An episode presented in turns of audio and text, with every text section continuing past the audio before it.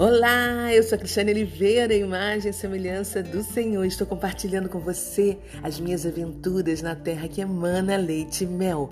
Se você ainda não ouviu os nove capítulos anteriores, faça isso e depois volte para cá, porque hoje você vai vir comigo entender um pouco dos ritos. Vamos lá? Episódio 10: Os ritos cristãos em Israel. Com tantas novas informações na minha mente, o sono também saiu de férias e eu fiquei em pensamentos com meu travesseiro.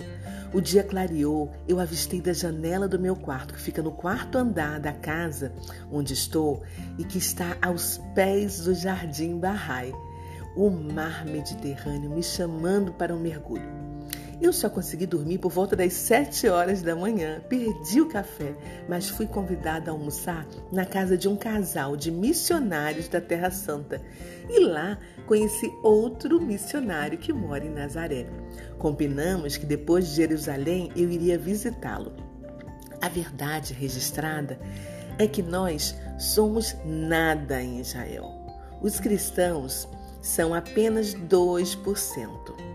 Nestes 2% estão, primeiramente, os árabes cristãos, depois os europeus que aqui vivem e os judeus que são messiânicos. Dentro dos católicos existem três ritos. O primeiro é o maronita, originário do Líbano, criado a partir de Samarum. Na terra de Jezabel, 45% da população é cristã e o Líbano hoje é o maior país cristão do Oriente Médio.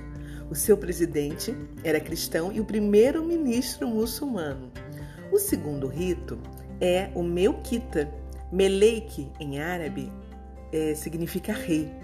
E Melquisedeque, que está lá na Bíblia, que apareceu apenas uma vez, ele foi o rei de Salém. E Salém é a cidade da paz. Bom, o terceiro é o que nós brasileiros conhecemos, que é o latino, que veio de Roma. E na ordem dos 2%, por último, se encontra os, os, os cristãos evangélicos. Tive o prazer de ir a três missas para conhecer os três ritos cristãos. Aos dois primeiros eu assisti em árabe, dentro de duas igrejas distintas assisti ao rito latino em hebraico que foi ministrado por um padre israelita. Como eles não têm igreja, a missa foi realizada dentro de uma casa. Nós éramos 23 pessoas, com as seguintes nacionalidades: israelense, francesa, polonesa, canadense, americana, russa, romena e brasileira. Todos falavam hebraico, menos eu. A maioria dos que estavam ali encontraram Jesus através da música e das diversas formas da arte. Os depoimentos são ricos e lindos. Aqui, nesta casa, aconteceu a verdadeira nação unida. Em hebraico, eu entendi pouquíssimas palavras, a mais do que a de árabe, né? Apenas Shalom, Adonai, Yeshua Hamashia e Amém. Tive o prazer de conhecer uma ex-judia polonesa. Ex é difícil porque o judeu nunca deixa de ser judeu, né? E ela é uma sobrevivente do Holocausto. Ela tem 85 anos de idade, nasceu em Varsóvia e foi salva por uma família católica. Ela foi freira carmelita e pediu licença do hábito. Ela é uma mulher cheia de alegria do Espírito Santo, um exemplo de amor. Trouxe sorvete e bolo de chocolate, minha paixão, para todos lançarem após a missa. Depois eu segui de carona para uma vila drusa, de nome Aizifia, que fica no topo de uma das montanhas do Monte Carmelo.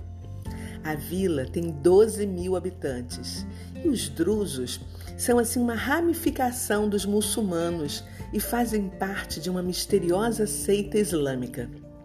Para distingui-los, basta olhar para os lenços que as mulheres cobrem a cabeça. As drusas só usam lenços brancos. As muçulmanas usam lenços de todas as cores, acompanhando os tecidos da moda, menos a cor branca, para não ser confundida com as drusas. As mulheres mais velhas cobrem inclusive todo o rosto, deixando apenas os olhos. As meninas, quando ficam mocinhas, elas passam a usar o lenço na cabeça. Antes de chegar a Aizefia, eu e a Helena, minha anja de jeans, passamos pela Universidade de Haifa, que fica no ponto mais alto da cidade. Um dos prédios tem o nome Brasil. Ela me contou que parte do projeto arquitetônico dessa grande e bonita universidade teve também a contribuição de ninguém menos do que o nosso renomado mundialmente arquiteto Oscar Niemeyer, que também é judeu. Foi aqui, em Aizifia, que em dezembro de 2010 houve um grande incêndio, difícil de controlar, e a floresta ao redor da cidade foi totalmente queimada. Toda Israel ficou neste incêndio e a população local foi retirada às pressas e o local foi interditado. Hoje já está tudo reflorestado. Comi uma comida típica de Israel e dormi numa casa linda, numa suíte só para mim, onde moram anjos de jeans. E no dia seguinte, descemos para Haifa de ônibus. Ai, obrigada, Senhor, por essa visão ampliada e por tantos ensinamentos, conhecimentos e novas pessoas que o Senhor acrescenta na minha vida a cada dia. Bom, espero que você tenha curtido e a próxima eu vou falar sobre Acre. Você vai viajar comigo. Vamos juntos para Acre. Então tá, até lá. Tchau.